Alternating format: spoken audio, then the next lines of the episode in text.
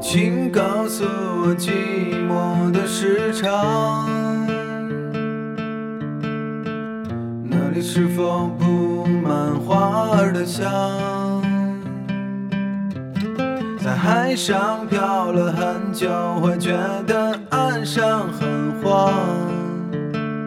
大家好，今天是二零二三年一月三十号，然后我现在坐在一片宽广的草地上，面对着曾经的河流，不能说曾经的，面对着那片熟悉的河流，我又开始录播课了，我又要录播课了。自从我发现啊，我们录播课可以胡说八道之后，我就是觉得录播课对于我来说就是一件非常轻松的事情，哎。我也不需要打什么稿，我就是想说啥就说啥，哎，想到哪儿就说哪儿。然后呢，具体说就是说一些我发生的一些事情，然后我的一些看法，或者说我发现我自己有哪些变化，就是记录我自己嘛，对吧？这就很简单。所以每次我录播课，我就非常非常开心。然后我就在想，哎，我又发生了一些什么事情呢？我觉得这个地方可以成为一个我的秘密基地，因为我经常坐在这边。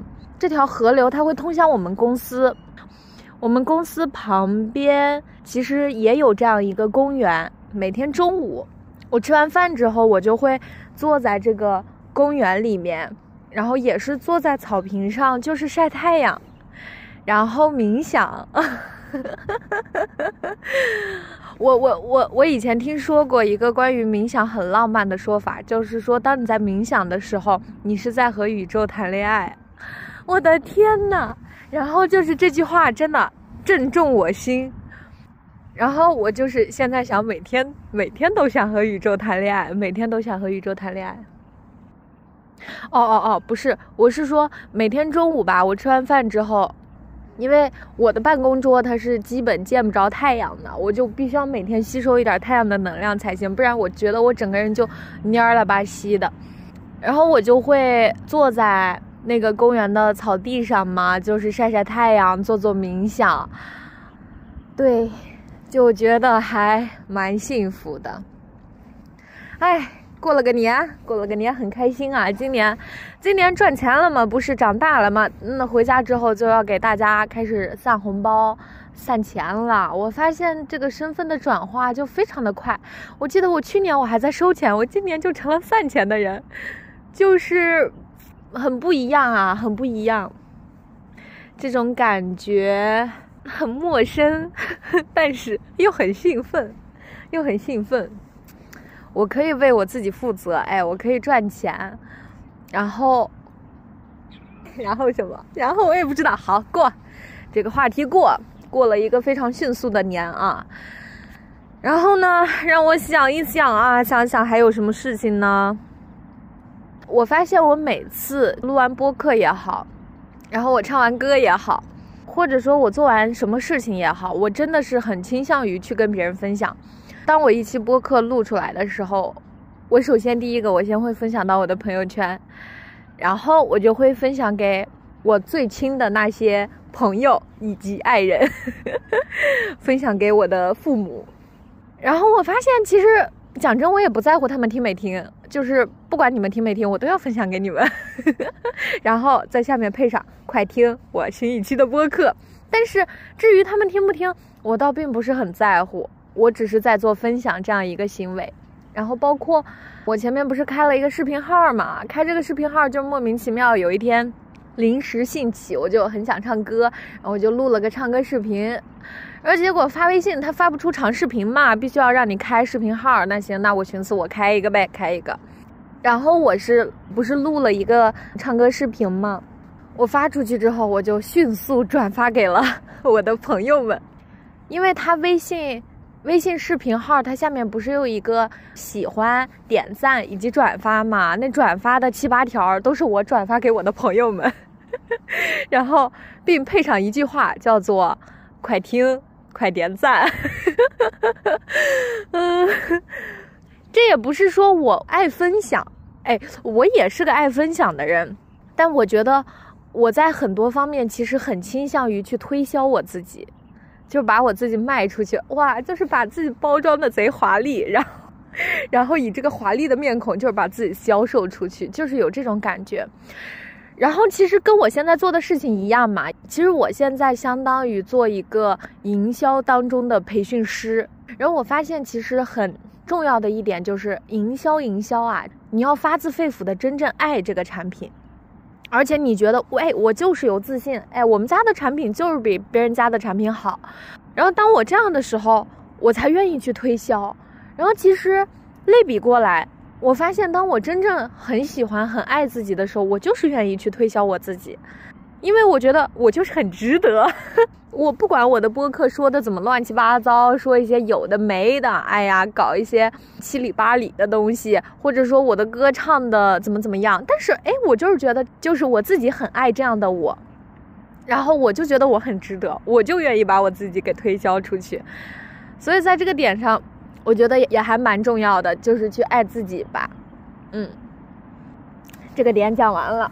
让我寻摸寻摸啊，寻摸寻摸讲什么呢？讲什么呢？嗯，哦，刚刚说到冥想，冥想啊，就是我为什么要这样提这个冥想？因为那天我在冥想的时候，我第一次在冥想的时候体验到了非同一般的感觉。因为我以前在做冥想的时候，其实很难入定啊。就是你说，当你坐在这儿，然后行，那你观呼吸，你大脑里什么都不想，但是它莫名其妙就会冒出来很多想法。然后我也渐渐渐渐可能在冥想的过程中，能回归当下的时间会多一些。但是那天很神奇的一件事儿就是，我具体先描述一下那天整件事情的一个过程，因为那天我有一点情绪，具体什么事情呢？哎，就先不说了。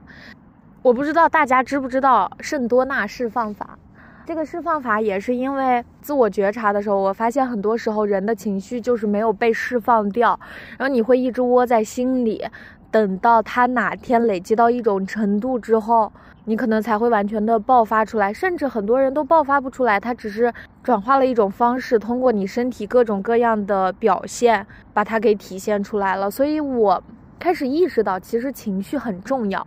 它具体是怎么样的呢？因为你有很多不知道的情绪一直隐藏在你的心里面。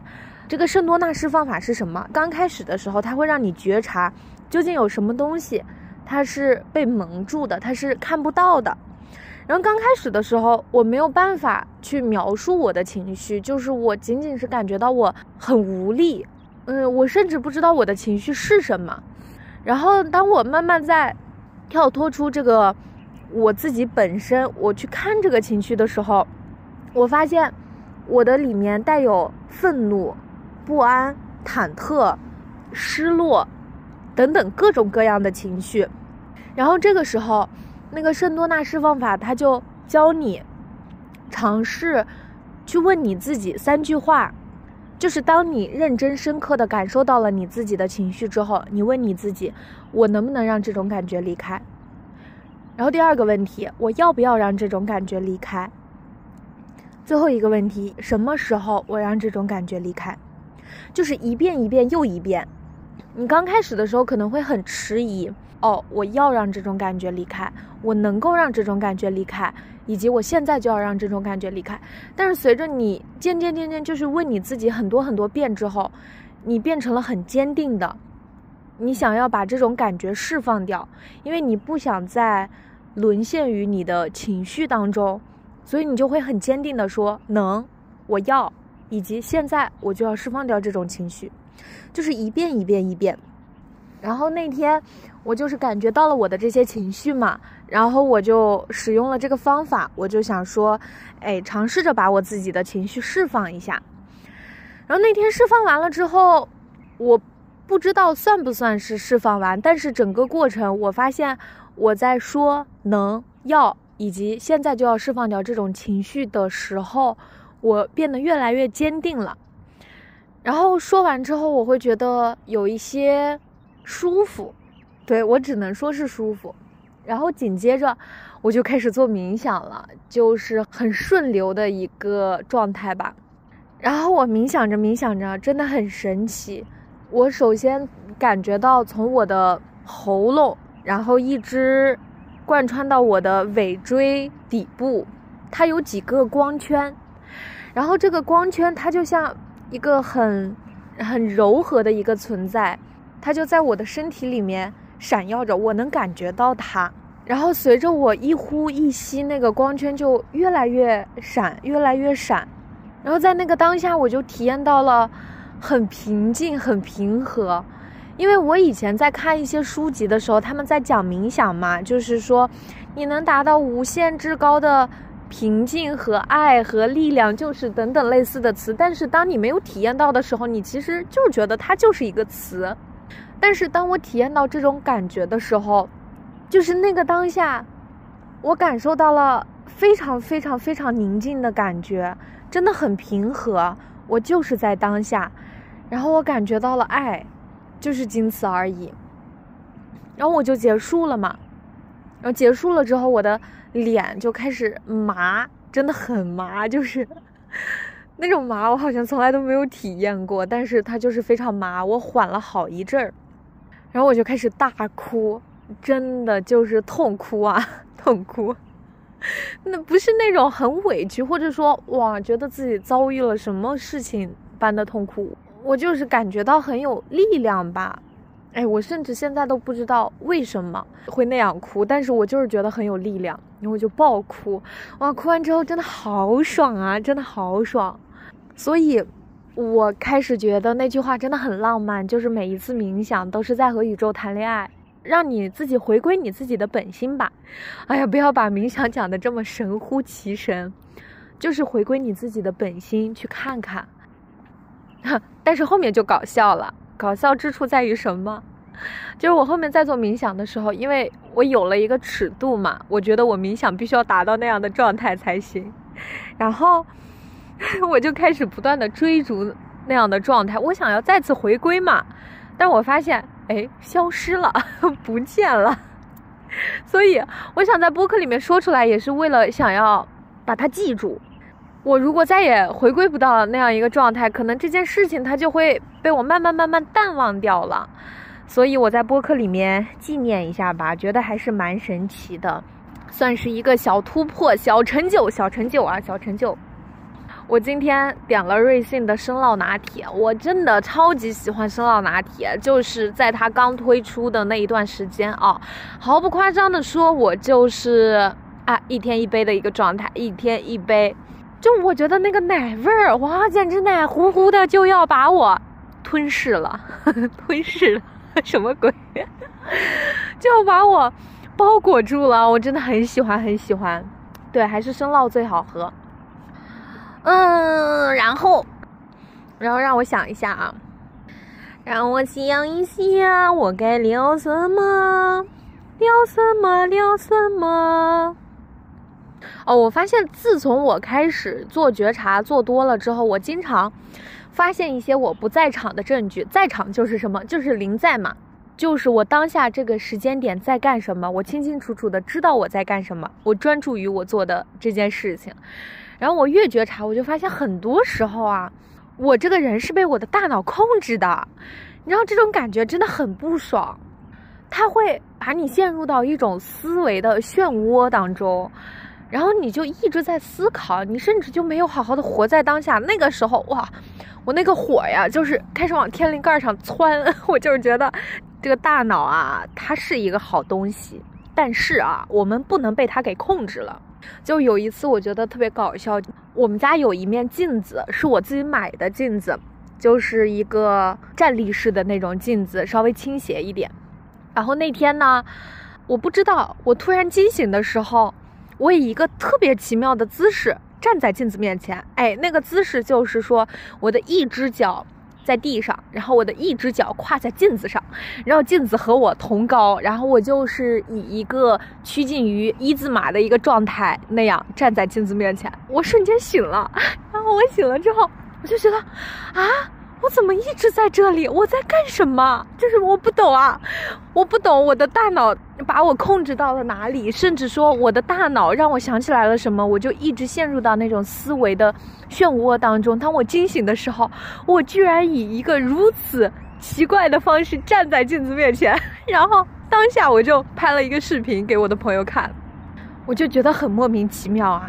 然后很多时候就是我会蹲在地上，又陷入到了我思维的某种漩涡当中，我就根本没有意识到我一直在蹲着，直到我猛然间起来的时候，哇，我的脚麻到不行，我都不知道我自己在那蹲了多久。我不能说思考这件事情不好，但是很多时候我就是觉得思考的太过分，其实没有什么意义，你就忘记了当下的生活，甚至你当下就是不在场。然后我就会渐渐渐渐发现很多我不在场的证据，可能以前也有很多这样的状态，只是当时我没有做觉察的时候我没有发现，但现在我更多的发现了这样的证据之后，我就觉得哎不太对劲，哎你还是要活在当下，哎对，就是这个意思吧，嗯，我想表达的就是这个意思。哦，那天我就突然想到。我为什么现在在微信里面啊，就是非常的畅所欲言？我觉得这就源于一件事儿，我把我的微信彻底的清理了。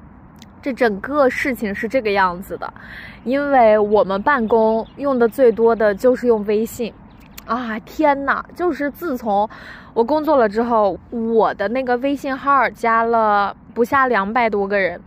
哎，就是怎么说都是工作上的人，你不加又不行，那你加了他就势必被被工作号吞了嘛。然后你发朋友圈也没有以前那么自在了，以前我发朋友圈，哎，没所谓的，发就发了吧。但是加了同事之后就不太行了，袒露的没有那么真诚了。后来就有好多次，我就觉得，哎，不行，要换个微信号。哎，总而言之，这样就是纠结了，可能有一个月之久，我就终于痛下决心，我就要新开一个微信号。我办了一个新的手机卡，换了一个新的微信号，我就让我的原来的那个号变成了工作号，因为他有那么多。新的同事嘛，就已经其实没有办法，你再让人家重新加我的新号，那行，我寻思着没关系，我就让我嗯比较亲密的人，然后加我的小号，我以后就在小号上面活跃。然后嘞，我刚刚开通那个小号的时候，呃，我就是先把我的小号分享给了我最亲密的人，包括我的家人和我的很好的朋友。然后你知道以前的微信号上，它有很多那种。你说亲密吧，他也算不上亲密；但你说不亲密吧，哎，很多时候好像又会联系一下，介于这样的一种状态，然后我就有一点不知道该怎么办。我究竟是重新再去全部把他们加回来呢，还是说怎么样？哈，然后我灵机一动，我就想到了一个方法，我就在我原先的微信号上发了一条朋友圈：“家人们，这是我的小号，欢迎加我。”以后就在小号上活跃了。哎呀，大致巴拉巴拉就是这样的内容吧。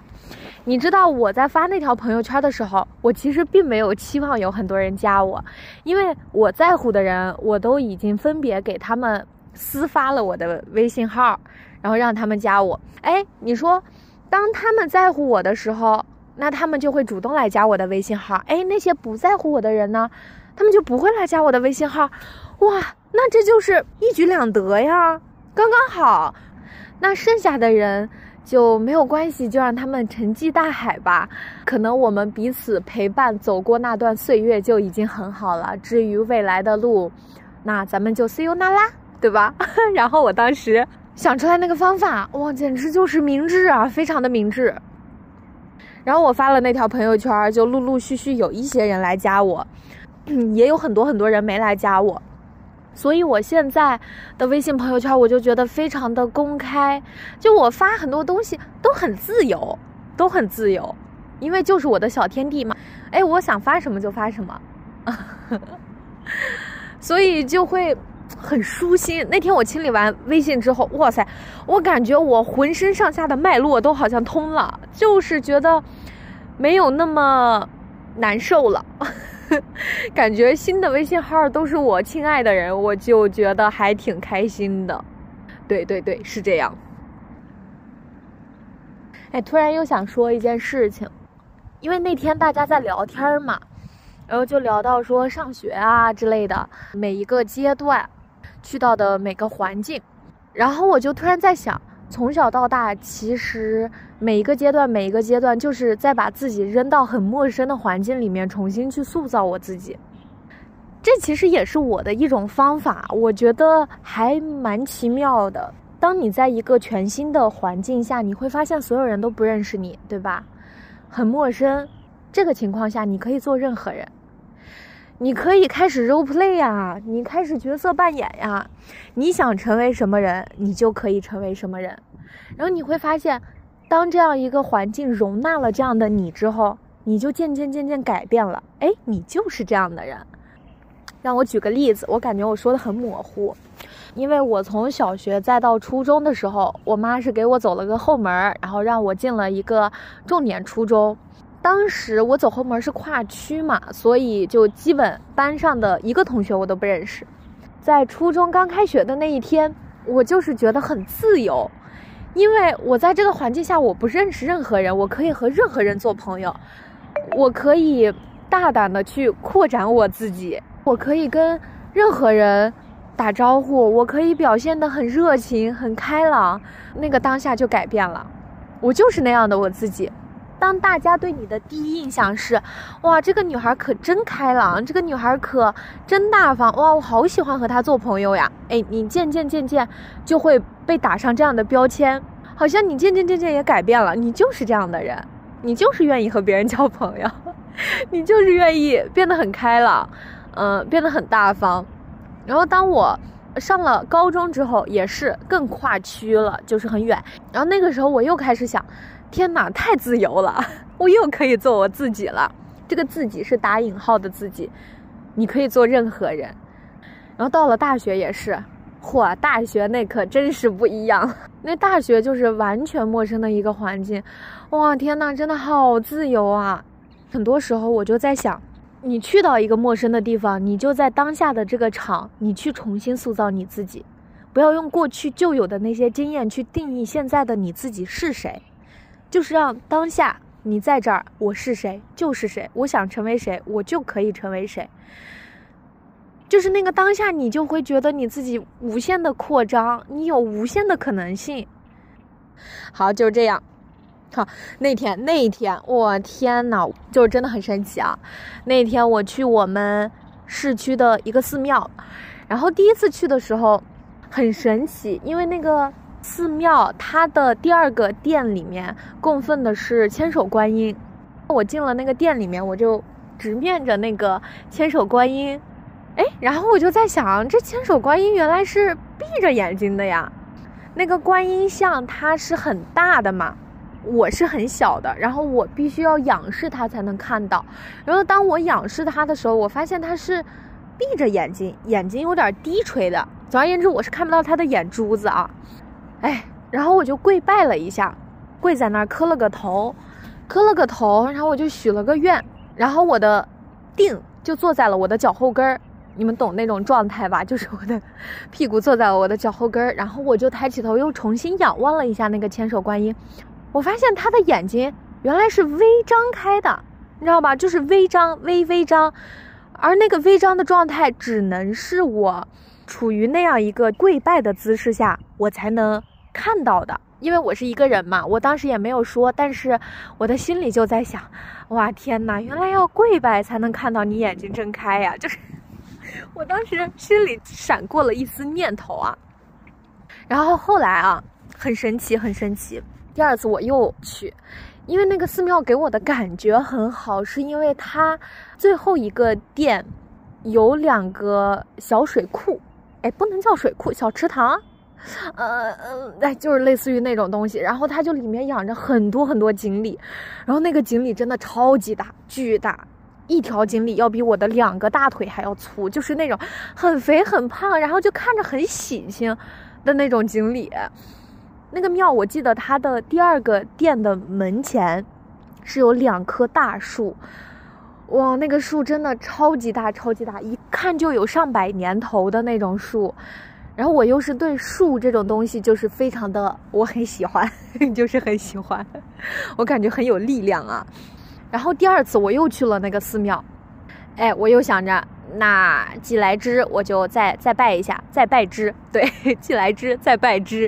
然后我就去了第二个店，我又去了那个千手观音殿，然后我又同样的拜了一下，拜了一下之后，我又以同样的姿势坐在了那儿。但是那一次我，嗯，怎么说呢？心里没有想东西，我就是形式上拜了一下啊。然后，你知道我就是，我我拜完之后，我的定不就是坐在我的那个脚上，就是刚才的那个姿势。我发现他是闭着眼的。那哇，我当时那个，哇天哪，哇，我就是一整个震惊啊！你是闭着眼的，我整个人就是一整个没有明白，我就愣在那儿了。嗯，我不知道，我不知道该怎么接受。嗯，我现在，我现在想想啊。我确信，我第一次去的时候，他就是睁眼了，不然我脑子里闪过的那个念头是什么呢？我当然是我看到了这样的事实，我脑子里才会闪过，哦，原来要跪拜才能看到你的眼珠子睁开啊的这样一个想法，对吧？但是第二次没有了，没有了，怎么会这样？然后我当下就是一个大震惊，我当下真的啊，What happened？然后我就在想，我是不是去错店了呀？我就从第一个店开始走了一圈，我发现不是的，不是的，只有第二个店是千手观音，只有第二个店。好，这说的就有点 就有点玄乎。天哪，我这样说不会把我禁掉吧？因为我涉嫌说了一些很奇奇怪怪的话。哎呀，罢了。禁掉就是大家不该听到的东西，但是没有禁掉的话，你们就当一个乐子好吗？它就是一个乐子。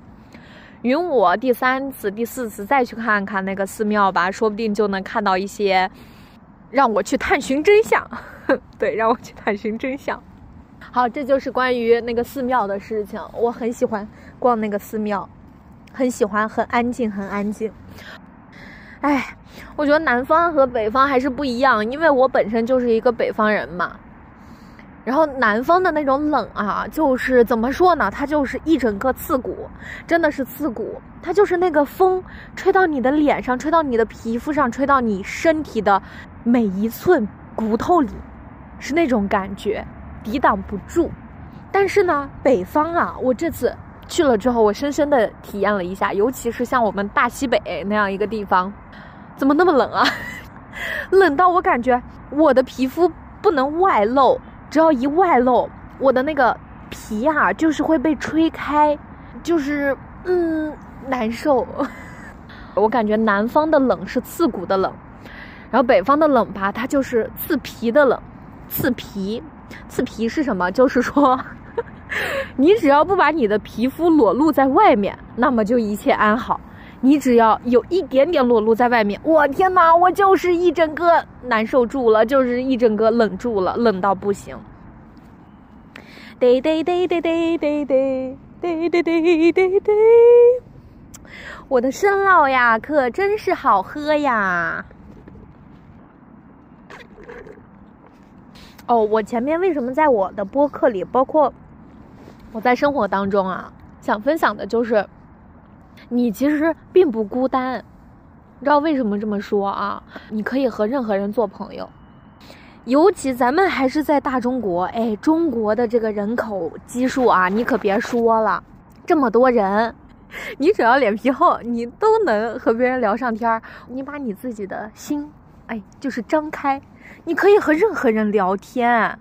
我不是坐飞机回来嘛，因为我是要经停一下的。我旁边就是坐了一个叔叔，不能说是叔叔吧，哎，大哥，哎，算是大哥，比我大个二十岁。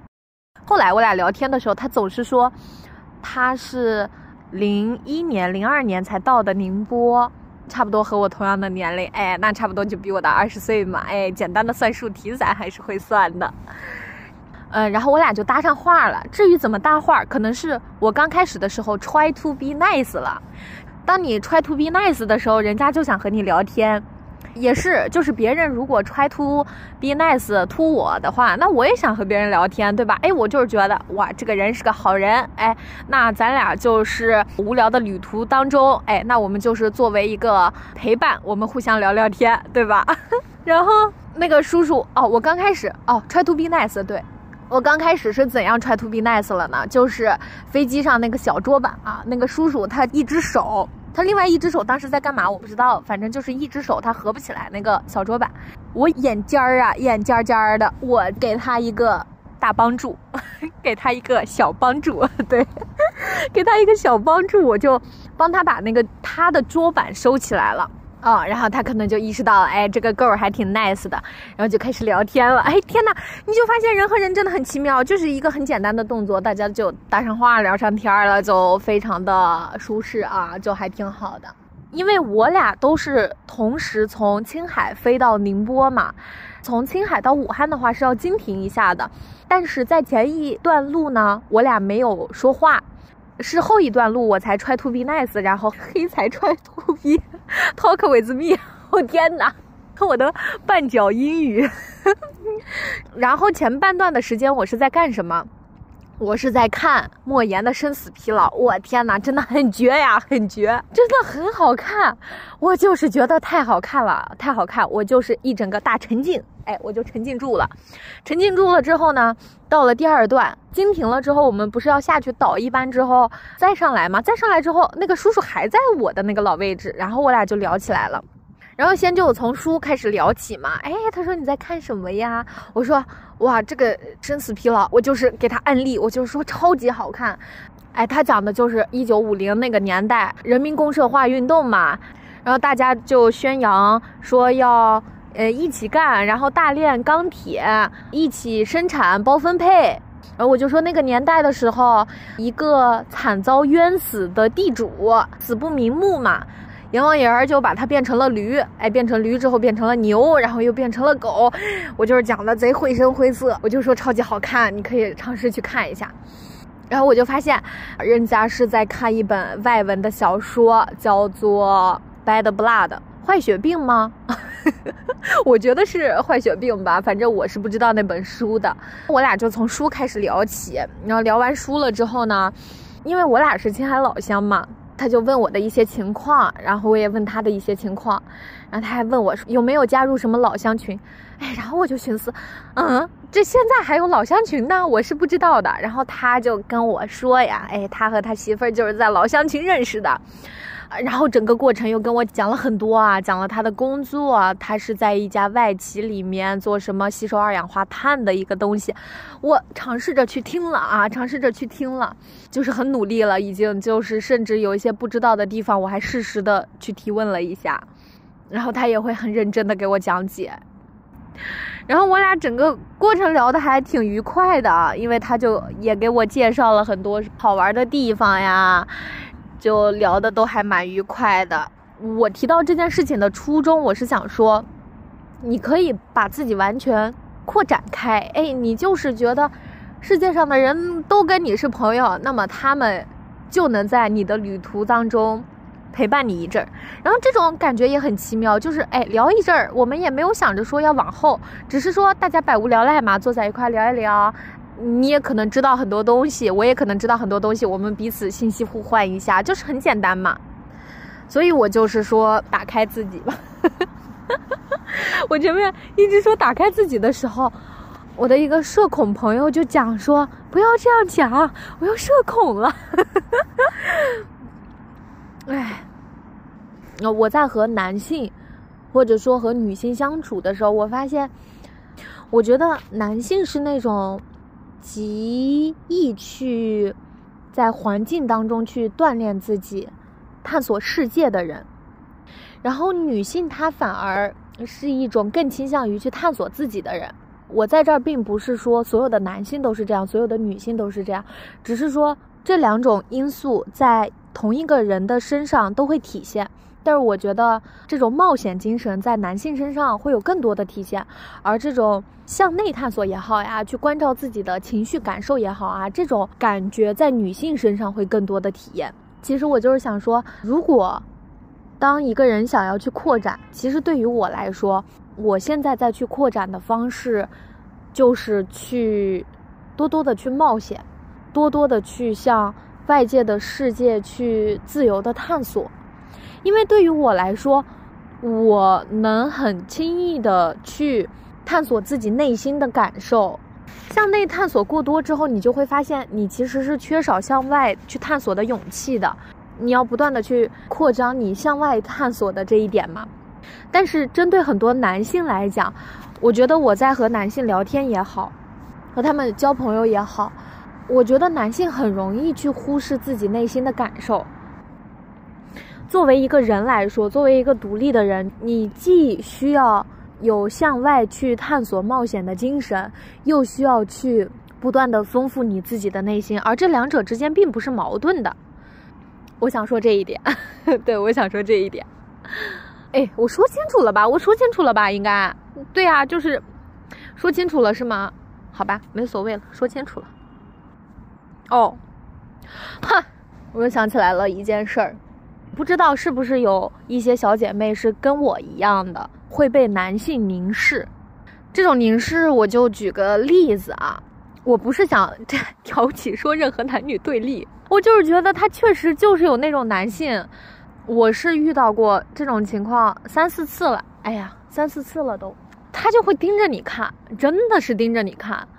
我记得印象很深刻的一次，我当时是在路上走。